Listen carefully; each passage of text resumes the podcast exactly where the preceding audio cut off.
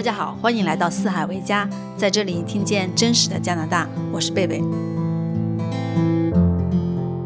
自从我的播客开播以来，可能因为聊了几期有关移民的话题，所以有不少听众会私信我咨询移民问题、留学问题等等。问的人多了，我就想说，我个人能提供的生活经验和感受太有限了，不如请一位专业人员来统一聊聊，可能会更加全面和客观。于是就有了今天这一期，我和加拿大联邦持牌移民顾问 David 一起聊聊加拿大移民政策和一些注意事项。如果你对移民加拿大感兴趣，相信这期能为你提供一些有价值的信息。Hello David，欢迎来到我的播客。哈哈喽大家好，很高兴来给大家分享一些关于加拿大的政策啊，或者一些避坑。谢谢你抽出时间，那么我们就直接进入正题。呃，我经常碰到的第一个问题就是说，贝贝，我们应该怎么移民加拿大？其实这就是涉及到我们加拿大移民有哪些渠道的问题，对吧？嗯嗯，移民加拿大的渠道呢，主要是分三类啊，就是一类是经济类移民啊，比如说技术移民啦，或者是呃这个通过上学啊，然后工作啊，然后留在加拿大。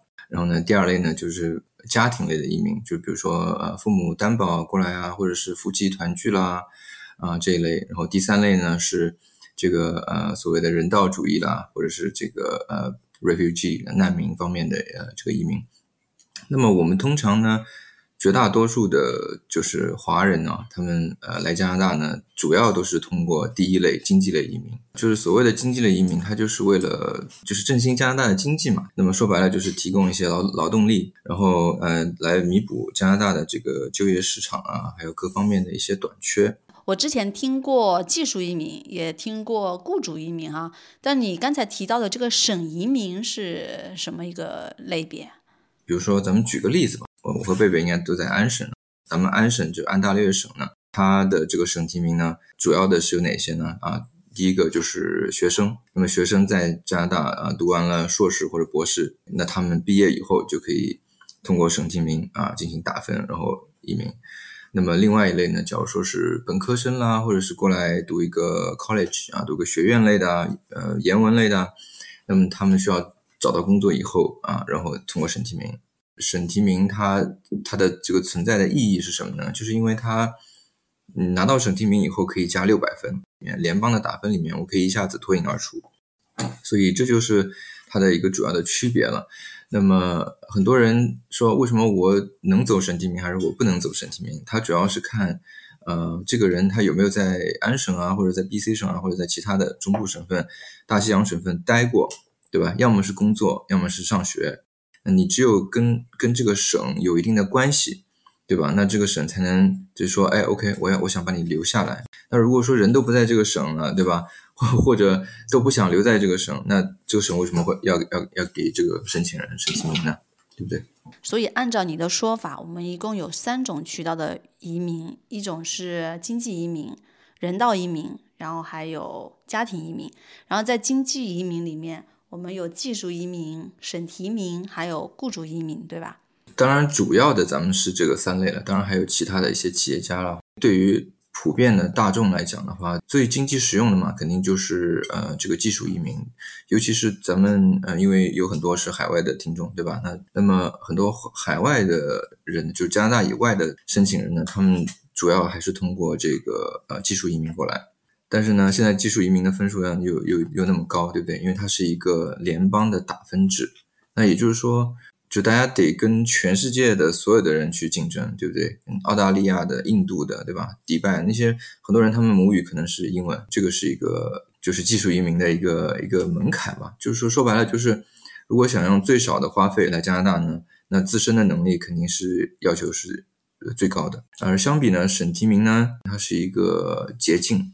为什么呢？就是因为就这个申请人他来了上学了啊，熟悉这个省了，对不对？然后或者在在这边工作了，然后呢，呃，走省提名的话呢，呃，这样的话呢，花费会稍微高一点，因为毕竟人得过来，对不对？在这边生活啊、工作啊、上学啊都得花费，对不对？然后呢，省提名的申请费用呢也会稍微高一点，因为还得给省里面交费，对不对？所以呢，这个门槛要稍微低一点啊，但是呢，也是会稍微的啊容易一点啊，就不用跟全世界人竞争了，只要跟本省的人竞争就可以。还有一类呢，就是比如说啊，如果是要雇主担保的话呢，这其实也是一种圣提名啊。为什么这么讲呢？就是说它没有一个所谓的叫雇主担保移民的。大家可能在网上看到，哎呀，这个宣传的那个中介啊介绍的，哎，他可能给给这个雇主雇主担保加了一个好听的名字啊，但是呃，大家如果想要自己去了解的话，一定要去看官网的，啊，不要就是看这个中介分享的这个，那个中介分享这个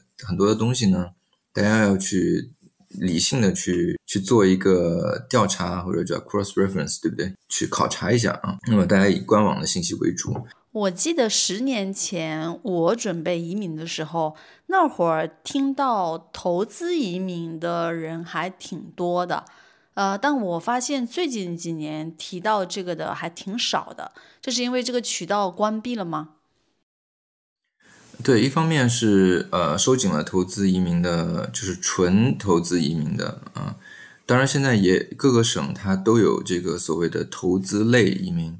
嗯，说白了，它的目的呢是希望呃邀请一些有实力的呃，包括有管理经验的，这个是要划重点的，呃人来加拿大办企业，提供就业岗位，然后呢盈利当然是最好的，也可以不盈利，但是呢最关键的是要给加拿大就是创收嘛，对吧？有交税，然后又提供就业岗位。这几年为什么大家不宣传呢？就是因为审核变严了呀，对语言有要求了呀。那么虽然现在也有呃一类的这个移民叫，通常叫它叫 SUV 啊，像车一样，就是这个所谓的叫呃做一个初创企业来移民啊，SUV 的缩写呢叫 Start Up Visa 啊，SUV 嘛，Start Up Visa 就是做一个初创的一些，通常是科技类的一些公司，所以呢，它对于这个公司的要求不是说我来加拿大开呃，比如说我我我开一个呃。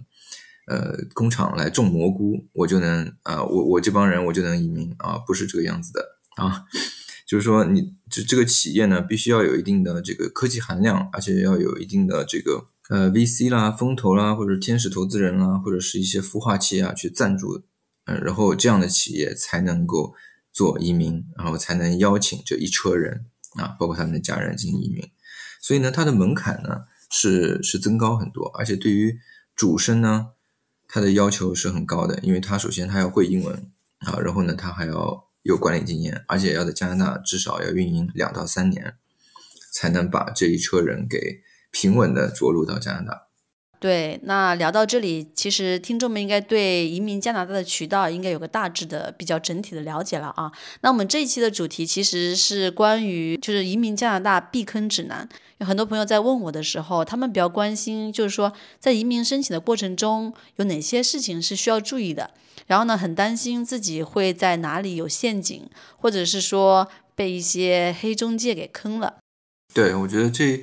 这个是嗯，很多人关注，包括呃，很多人他不确定，对他会犹豫，他会怎么去选择，对不对？那么，首先像刚才咱们说的啊，一个是对要鉴别网网络上面的一些可靠的信息啊，还是广告啊，还是说是有些资源，因为现在社交媒体很发达，对不对？大家的这个接受到的信息五花八门的。我一直跟我的客户，包括我们朋友在讲，就说以前的移民呢，打的是一个信息差，很多人。不懂英文，对不对？他没有以前政府的网网站做的不好，那么他没有途径呢去了解到移民的一些政策啊，呃，一些方法，对不对？那么现在呢，这个政府网网站做的非常好，然后各种呃工具啊，包括呃各种平台啊，就是咱们自己如果自己去递交的话，各种平台它的这个一步一步的，它都写的非常的清楚。第二个呢，我觉得是，嗯，大家要调整一下这个。呃，心态啊，还有包括一些认知方面的，呃，不要觉得哎，突然有一个什么啊，十五万全家移民，还是说二十万，这个这个这个不需要语言，然后就过来，就是不要相信天上会掉馅饼，然后不要相信这种又便宜又好办的事情，对吧？然后还有一个就是，我发现很多人会通过网上的信息啊，美化或者是丑化加拿大。有些人会对加拿大这个国家有一些不切实际的幻想，觉得这里就是个天堂。那么也有一部分人呢，会觉得啊，加拿大什么都不好，就是这方面的这种信息偏差又很极端。是的，两边都有很多，那就是很多人他成功了以后才有愿意出来分享，对不对？那或者是呢，他要对自己的选择要有一定的这个 selection bias，我们说的这个叫选选择性的偏差。他既然选择回国了。那么他肯定不喜欢加拿大，对吧？那他不喜欢加拿大了，那就会说加拿大一些不好的地方。嗯，那很多人他留在加拿大了，那他有留在加拿大这里的，有的人是苦衷，对吧？有的人是真喜欢这里，对不对？对我之前也经常被问到的问题就是说你在加拿大生活到底怎么样？其实呃，我每次都跟他说，我只能从我个人的角度提供我的这个生活感受，但是。嗯，因为我们每个人他的这个价值观呐，这个对生活方式的追求，以及这个经济基础的不一样，他对加拿大生活的感受是完全不一样的。所以我每次都跟他强调说，我的情况是这样子的，但是不代表啊大部分人的情况。如果你想要真的了解的话，你可以再去多了解了解。然后呢，我呢也会尽量分享旁边不同的样本，他们的这种生活的状态是怎么样的。话说回来，刚才我们讲到说要学会鉴别信息，那么要学会调整心态，然后呢要扩大认知，尽量对加拿大在移民之前要对加拿大有。那在这些基础上，我们就要开始说怎么样去寻找匹配自己合适的移民项目，对吧？在找中介的这一块，我相信很多人。是碰到过很很多黑中介，然后踩过不少坑的。对对，确确实是这样的。就是加拿大移民不是去菜场买菜啊，就是呃什么样的条件啊，然后就就可以匹配加拿大什么样的一个渠道啊，对吧？会不会说法语，对不对？呃，那英文怎么样啊？那么是不是做 IT 的？是不是做医疗的？每个人他可能他都会有一个最优的一个来加拿大的一个方式。可能国内中介他会呃给你介绍五个项目，他可能会说，哎呀，这个项目是最好的，因为怎么怎么样怎么样啊。然后呢，但是其实呢，这个不一定是呃大家适合的一个项目啊。但这可能是呃可能是最挣钱的项目，对。啊，所以有些项目中介一直给你推，不是因为这个项目对你最合适，或者是说性价比最高，而是因为这个项目对他来说是最赚钱的。对，因为移民加拿大呢，说这个它的移民渠道，嗯，不多啊，它确实不多。但就是说，因为每个省呢，就是说它的省提名呢，它有呃有很多细分，每个省都有对吧？十类、十几类的这个这个细分，究竟哪个适合我，对不对？嗯，很多移民中介呢，他就会比如说根据他手上的合作的一些企业了啊，包括很多是一些华人他在这边办的一些企业啊。那么他会通通过他们呢，就是说，哎，会申请到一些岗位，然后把这些岗位呢来拿出来去卖。当然，咱们就说的比较直接啊，因为很多都是去买，其实归根结底呢是一个买卖工作，对吧？他把这个岗位申请到了以后，然后卖给了一个申请人，然后呢，他这个申请人通过这个岗位，全家来了加拿大啊工作，然后接下来移民。这个就是雇主担保了啊，绝大多数的这个这个市面上大家看到的雇主担保都是这些，所以呢，他们会根据呃这个比如说这个岗位申请到岗位，比如说是一个厨师对吧，或者是一个超市里面的某个工作呃某个工作人员，OK，他申请到这个岗位，他就会把它包装啊对吧，包装成哎这是一个呃加拿大的一个移民渠道，那么去吸引申请人，然后当然这个是这个是怎么讲呢？这个它的。最终的目的是为了，对吧？嗯，让这个岗位能够得到一个合适的申请人过来工作嘛。啊，但是，呃，其实到最后啊，大家做雇主担保到做到最后啊，就是比较好的是大家 OK 都移民过来了。然后呢，但是呢，三年以后呢，这个工作呢就没有了，就是就是移民过来以后还得再去找工作。所以对于很多家庭来讲的话，他的目的是为了在加拿大生活嘛，对吧？不是来加拿大退休。那么他还得去再去学一些技能，还得再去找工作，然后对吧？还得再重来一遍啊！所以这个是一个雇主担保的，大家要去看清楚它它的这个嗯是一个什么样的一个实质我之前是听说过雇主担保是水挺深的，然后一个是说可能就是从事这种工作的买卖嘛，然后另外一个就像你说的，虽然移民成功了，但是呢，因为工作都是比较低薪或者是蓝领的，对成功移民之后，呃，未来的职业发展是没有帮助的，对吧？对对，是是这样的，就是嗯，加拿大的雇主担保分低薪类和高薪类啊，就像刚才贝贝说的，大多数人呢会通过这个蓝领的岗位，就是低薪类的岗位。的雇主来担保过来，嗯，因为这一类的对语言的要求比较低，然后年龄的要求年龄没有要求。对于这个申请人的话，他有一些技能上面的一些培训啊。因为加拿大呢和英国啊，包括澳大利亚很多地方一样，它很多从业呢需要从业资格证，如果是电工，它需要电工证，它是 licensed 啊。所以呢，很多时候呢，就是这些技工。来呢，就是只要他学习一个技能啊，取了证就可以持证上岗啊，所有的事情都是合法的。但是一个是什什么样的问题呢？也有很多的岗位是不需要证的，就比如说呃，咱们举个简单例子，假如说是那个切肉的切肉工哈，切肉工一般是培训一个月上岗的。OK，那这个人他他可能在国内是一个某个企业的一个人力资源主管。OK，那他到加拿大来做这个啊，这个嗯。首先呢，就是如果如果是移民局的话，他他如果知道是这样的事情的话，他肯定不会批准的。他肯定呃，中介呢肯定会对他的这个之前的一些工作经历做一些包装啊，这是一个。然后另外来加拿大以后呢，正常情况下啊，呃是需要在这个工作单位一直工作的，一直工作到这个拿到呃枫叶卡为止啊。那么很多人其实是不工作的，这这其实是一个雇主担保的一个现状，所以才会有就是说。一旦这个事情被查出来，啊，不仅这一家人啊的申请会受到影响，会被遣返，然后并且五年内不得申请加拿大任何的签证或等等，而且未来在申请的时候，每一次申请都要把之前的拒签进行解释，而且呢，这个雇主的，包括这个移民中介的啊，所有的申请人，他们在拿到 PR，不管他们在申请还是说已经拿到 PR 了。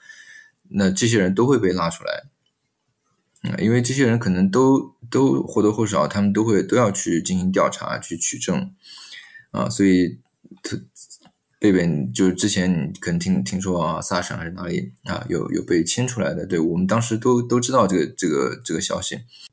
那之前很多人他们已经来加在加拿大都已经三五年啊，可能甚至于更久了，他们就拿着 PR 卡，然后就，呃，因为。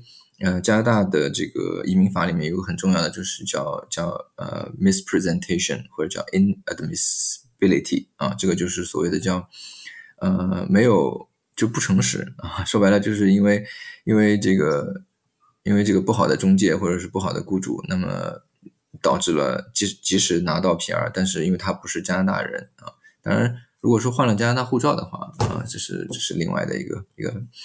对，我之前有听说过这个新闻，还蛮震撼的。就是，呃，他们虽然已经在这里生活了好几年了，然后呢也拿到 PR 卡了，但是因为被查出来说通过雇主移民啊过来了之后呢，但是没有正常去工作，所以呢全部被遣返回去了，对吧？所以我还是蛮震惊的，就是觉得哇，这个生活这么多年了，你还会把他遣返回去，就因为他这个呃不诚信，然后违反这个移民法嘛。那么回到这里哈，就是我们刚才提到说，这种雇主移民都是呃蓝领的低薪的工作多，那有没有这种高薪的呃成功的案例？高薪的一般比较少，嗯，因为高薪的他对于雇主的要求会 更高一点，对自身的要求也不低，而且语言的话至少雅思六分。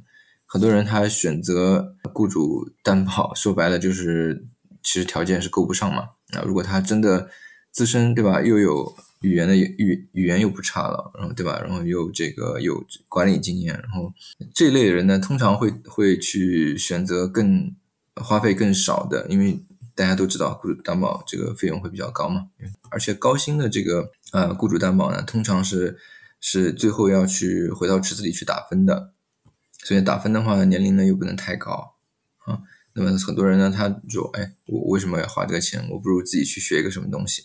啊，所以呢，就是我们其实有很绝大多数的呃，我这边成功的，那最后呢，我与其花这个钱，我不如去自己再去念一个 MBA 啦，或者再去读一个硕士啦，对吧？把自己的自身能力提高一下，然后软着陆加拿大，这个是一个很好的一个 MBA，包括有些比较不错的一些硕士的项目，它是一个软着陆，来这边又又有本地学历了，又认识了一帮同学、老师、资源啊网，就是社交网络，对吧？那最后在这边通过找到工作，然后移民。这样的费用呢，是花费是是是最少的，也比较经济实惠嘛。对你这个建议特别好，就是拿雇主移民的钱，这么多钱，不如拿来去读一个 MBA，不仅可以提升自己，还能够更快的融入这边的文化和圈子，对吧？那如果在我们的听众里，那他们如果只能走雇主移民这个渠道，那你有什么建议啊？可以给他们分享吗？我觉得首先大家自己要做足一些功课吧。首先要考察这个项目啊是不是合理。第二个呢要考察这个中介是不是持牌的。然后呢要考察这个雇主是不是真实的，对不对？那实实际的工作符不符合？因为这是一个双向的一个选择啊，不是说我客一个客户来了啊，就是你给我两百万或者是多少多少人民币，我就给你办成。如果碰到这样的这个移民顾问啊，这个通常啊就。没有没有说是一定一定一定可以打包票啊，你给我钱就就能办成的啊，所以这类的大家一定要去啊，就火眼金睛啊，要去去看一看啊，去看一看。我通常会帮我的申请人啊，如果他们呃真的诚心在我这边做，然后呃预约咨询，然后呃什么的，我都我都会跟他讲，就是说大家不要考虑呃未来一两年的问题，大家要考虑的是未来三五年以及。移呃就是移民的一些后续的问题，对不对？就说这个雇主担保和这个审提名啊，为什么有人说，哎呀，我我不要走审提名，我审提名太慢了啊？不是说审提名慢，是因为假如说我们现在开始开始啊接洽一个申请人，OK，他决定好了，他要走这个雇主担保，OK，然后咱们呃雇主那边呢去申请岗位，匹配申请人，然后申请人来加拿大啊，或者是工签下来的啊，就这已经六个月过去了，然后他在工作个。呃，一年有的时候甚至要工作两年，他才符合条件。OK，工作完了以后，两年、一年、一年半、两年以后，有些岗位，OK，我政府就说我饱和了，我不邀请了。所以，对于雇主担保的一些岗位、一些申请人的选择，我们都是我们都是需要去去审查的。首先，我们要看他的这个简历上面有没有相关的经验，对不对？那 OK，那我我这个申请人，我想到加拿大来做一些护工、护理的工作。可以啊，没问题。加拿大就缺这个，非常好，现在非常好移民，非常热门。那么，那么这个这个申请人他在国内有没有相关的经验，对不对？他愿不愿意到加拿大来从事这样的行业，对不对？他愿不愿意去呃上一个呃上一个这个 certificate 一些项目，对吧？来提高自己的这种呃技能，呃熟悉加拿大的这个行业的工作习惯，对不对？他他如果说自己不愿意做出努力，那咱们就算匹配上了，他也不适合这个岗位，对不对？然后后续呢？他也不可能为我这雇主做出一些贡献，对吧？那我雇主为什么我要选择他呢？对不对？所以自己在选择这个雇主担保和选择这个项目之前呢，也要做一些了解。嗯，对我特别赞同你这个理念，就是我们移民其实是一个长期的过程。那我们既然决定移民的话，其实要不是看说一年两年是怎么样，而是要看三年、五年、十年，我们要怎么样去规划嘛？那刚才我们讲到说，雇主移民需要三点嘛，一个是去啊鉴别信息，去考察项目，然后看这个呃中介以及雇主的情况。那你刚才提到这个持牌中介，我还挺好奇的，因为我之前在中国的时候，呃，比如你去找中介啊，我都没有听说过这种持牌中介的这种讲法。那我来了这里之后，包括买房子啊，包括像找这种移民的中介哈。他们都会啊强调一个自己是持牌的中介，但我知道除了持牌中介之外，也有另外没有持牌的，可能他们没有持牌的，相较来说价格会稍微好一点点，会便宜一点点。那你给可以给我介绍一下，就是既然有持牌和不持牌，那我为什么要去找持牌的中介？OK，我觉得刚刚提到了几点啊，咱们一点点说，就是首先。呃，大家可能就是就像贝贝说的，就是很多人他们可能刚来加拿大或者来加拿大之前啊，呃，对于这个所谓的这个中介的一个区别，对吧？呃，以前呢，无论是移民啊，还是呃，可能现在啊，就是也一样啊，这个房产啊或者什么，大家打的是一个信息差，对不对？啊，你中介有没有资源？有没有房子？对不对？有没有房源？对不对？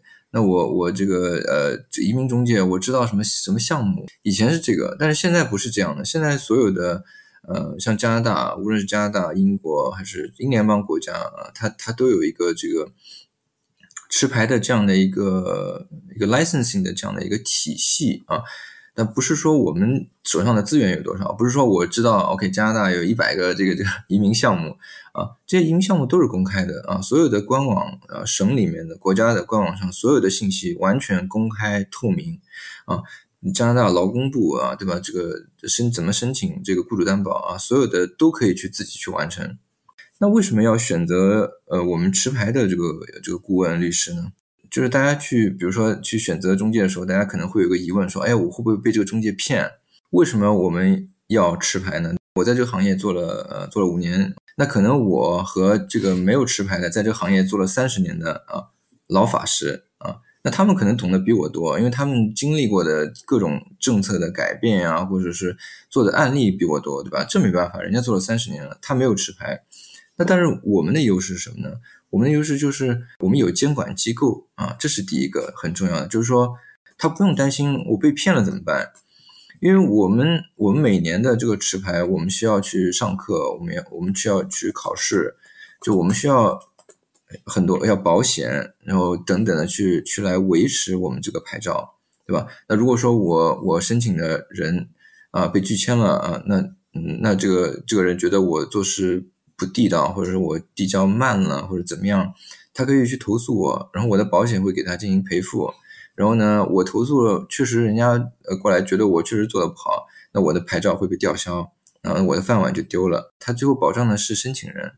像找我们，虽然你可能觉得呃，可能价格是不是比呃，感觉价格可能比什么黑中介要要高啊，但其实我们都是有行业的一些收费的一些基准的，我们不会去瞎要费的。另外一点就是说，比如说这个申请人他符合这个条件，他能够走法语的，可能只要花一个呃一两万加币走这个法语的这个通道，就能全家移民的。OK，那我我中介我挣什么钱呢？对不对？那我可能一个人身上的服务费就真的都不到一万啊，这是我们需要去花时间去做资料等等递交，对不对？这个可能有的黑中介啊，他觉得这个不挣钱，对不对？那我为什么不做一个一百万的这个雇主担保呢？对不对？那明明我符合条件，那他还给我做一个雇主担保，为什么呢？因为他要挣钱呀，对不对？所以我们给申请人就是给出的一些意见建议，我们是必须要就是合情合理，然后必须要这个符合政府的规章制度，符合我们行业的这个要求，对不对？要不然的话，那你去投诉我，你跟和协会投诉说我没有给他最好的意见啊，最合理的意见，对，最最最经济实惠的一些通道，对不对？那我我我这个人就没有，我就会丢牌啊，对不对？另外一方面的话，我觉得呃，作为持牌移民顾问，也知道现在的信息大家都都能够呃在网上都能找得到，所以呢，我们对我们自身的要求就会更高，就是移民的政策的一些呃数据的。进行一些观察呀，一些一些推测呀，我我喜欢比较喜欢去 Stats Canada，就是加拿大的信息网上去看一些加拿大的一些每个省的它的呃每个行业的它的一些呃招工哪些是短缺的啊，哪些是比较过剩的，然后呢，我们也会跟申请人呢啊做出一些给他们一些意见啊，比较专业的也比较前瞻的一些。OK，这个行业可能未来六个月都都不会短缺啊，那么可能过去。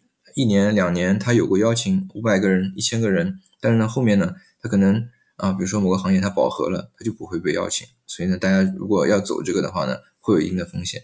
然后我也会比较诚实的告诉大家。感觉以前的中介基本上靠信息差，但现在的中介感觉更像一个教练，他需要基于个人个人的情况去判判断、去分析，然后像提供这种像朋友式的服务，对吧？对啊，就是有的人他是做买卖嘛，对吧？他把这个人卖给了这个雇主，OK，买卖做成了就 OK 了啊。但是我我们是因为我自己开了公司，然后呢，我是为了结交一帮朋友，我希望他们来加拿大能够比我们当年来加拿大的时候要少走弯路。很多人也都是跟我们一样啊，三十几岁、四十岁，那他们还有呃二三十年的这个 professional life，对吧？有个他们有二三十年的这个职业，对吧？很多人他是喜欢工作的，对不对？他也需要这样的一个工作来维持家庭的一些开开支和孩子，对吧？所以，我们是给他们一些建议，让他们啊，对吧？无论是在移民，还是在呃选择什么样的城市、什么样的工作，对不对？什么样的呃地区，呃买买什么样的房子，包括啊，也有这个房产，呃，都会给他们一些比较合理的一些建议吧。嗯，特别好，就是站在客户的角度去考虑。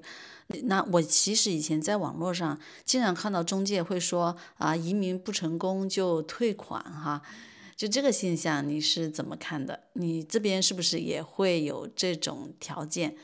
包括你会选择你的客户吗？比如说有些客户他可能一看条件他是各种渠道都走不成的，但是呢，呃，你会让他说也去试试看，说不定能走成，就是你会选择这些客户吗？确实，我们也会选择客户，呃，原因有很多。假如说这个客户他确实目前现在不符合任何的移民的政策或者是通道，对吧？呃，我会拒绝一些客户啊，并不是因为他们不够优秀，是因为他们和现在的加拿大的移民政策呢，它不符合。很多黑中介他就是为了收你一个定金，对吧？然后最后你不成功了，退退款呗，收你十万块钱，然后最后退退个五万块钱，对不对？他还挣五万呢，对不对？他可能什么事情都没做。然后呢，其实我我是希望我进入这一行的一个初衷，就是为了就是做一个清流嘛，对吧？我想我想让大家能够成功的来加拿大。很多申请人他可能不了解加拿大，他可能来加拿大以后，我我觉得我根据对他的了解，我觉得他可能并不是特别适合加拿大啊，或者是他来加拿大可能会过得不开心或者怎么样。那我也我也会就是自己也也会给自己说，OK，那这个这个客户可能要暂缓一缓啊。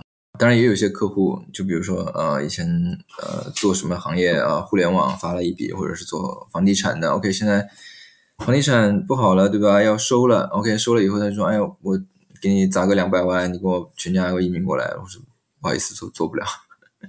那不是说有钱或者是怎么样，那就能移民加拿大的啊。加拿大呢，它这个也不是适合所有人的，对不对？因为加拿大也有很多缺点，对不对？并不是适合嗯每一个家庭，当然这是一个双向的选择，对不对？那我有人觉得我还不喜欢加，我还看不上加拿大呢，OK 也没问题啊，对不对？你看不上加拿大，那加拿大也对吧？就考虑考虑别的国家，那也没问题，对不对？当然有很多中介啊，就他们喜欢制造焦虑，对不对？啊，国内的呃，国内现在比如说有些行业啊不好呀，或者是孩子太辛苦啊，或者是对吧？制造一些这个焦虑啊，嗯，大家。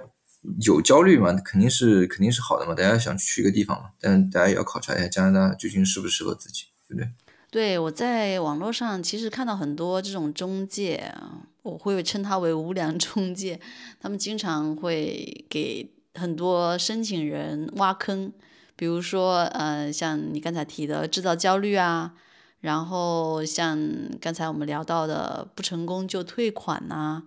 然后还包括说把这个移民的事情讲得很简单，又或者说，嗯，把加拿大渲染的特别的好哈。是是，就是嗯，你说持牌的中介里面有没有一些无良的？当然也有，真实性对吧？合法性对吧？大家都需要去去考虑一下，而不是说光看价格啊，或者是光看哎呀有有有有有有多少人成功了，已经在这边了，大家还是要做一些甄别嘛。就是包括我自己。呃，我自己当时来加拿大以前，我也我也咨询了很多移民中介，对吧？他们也跟我推推荐各种五花八门的青年才俊的一些什么，那说白了就是去做做技工的。对，我听你跟我说过你们当时的情况，就当时你们其实是可以只需要花几万块钱做技术移民，对吧？但中介一直推荐你说你需要花几百万去做雇主移民的渠道，对吗？但还好，你后来也是找到这个信息，走了技术移民。啊，但是我后来回回过来又又其实也想了一下，就是人家嘛，对吧？他他也要做生意嘛，他也要挣钱，也要养家养家糊口嘛。啊，这申请人假如说还可以，能够符符合三个项目，他可能给给介绍给你给大家介绍的时候，介绍他最挣钱的项目，而不是说最经济实惠或者对对于申请人申请人来讲性价比最高的一个项目，对。那你还是很幸运的哈，给自己省下了几百万。那所以大家在申请雇主移民的时候，可能在这一点上要特别留意，就是要多看信息，然后呢，看看呃中介给你推荐的到底是最适合你的、性价比最高的呢，还是说是他最赚钱的？那我最近有看到新闻说，加拿大的移民政策好像发生了比较大的变化，是吗？对，就是从去年的加拿大移民部长就是换新的，换成 Mark Miller 之后呢，就是新官上任嘛，有三把火。呃，而且加拿大现在的 GDP 是维持不变嘛，对吧？那呃，所以呢，各个各行各业都在精简人员，对吧？各个大厂裁员，然后其实很多中小企业他们都面临呃很多的这样的一个问题。那本地人如果都找不到工作了，那还回到咱们刚才说的，对吧？看就业市场就知道加拿大未来的移民方向，对吧？那加拿大移民呃移民局包括各个省啊。那安省肯定是冲在最前面的，对吧？那安省呢，它它也是开年啊邀请了几批啊，要么是技工，要么是医疗医疗人员啊。学生还没开，就是学生刚上周刚邀请了一次，然后嗯，它都是为了弥补某个特定的行业啊的一个短缺。然后对于学生方面呢，现在是紧缩百分之三十五。然后呢，他们可能还会有家人，对不对？那他们的家人呢，持着这个呃开放式工签就过来工作了，对不对？很多人嘛，就是夫妻双打嘛，就是这个意思，一个人上学，一个人工作嘛。那现在呢，政策就是把这些除了研究生和博士生以外的上这些研文项目的学院类的，把这些人的配偶工签取消了啊，这些人毕业以后也不能持着毕业工签工作了。所以呢，这一类人呢，他是受打击最大的。通过这一次的紧缩呢，呃，下面呢，他会有一定的好转。很多学生他他不能够啊，就正常的持着持着工签去工作了，也也对于能够留下来的人的素质也提高了，因为毕竟要是硕士博士嘛。然后对于整个加拿大的就业市场呢，应该会是一个好的一个走向吧，就是让真正的有能力的人他能够找到适合他的工作，对不对？能够留在加拿大，而不是说五个学生对吧，去抢一个。超市收银员的工作，对不对？这个并不是，呃，加拿大的就移民局，包括加拿大的政府，包括加拿大的这个人民希望看到的，对不对？明白，就是现在虽然移民政策有紧缩，但实际上是促进加拿大未来的良性的一个生态发展，对吧？好的，谢谢 David 今天给我们提供这么多的信息和干货。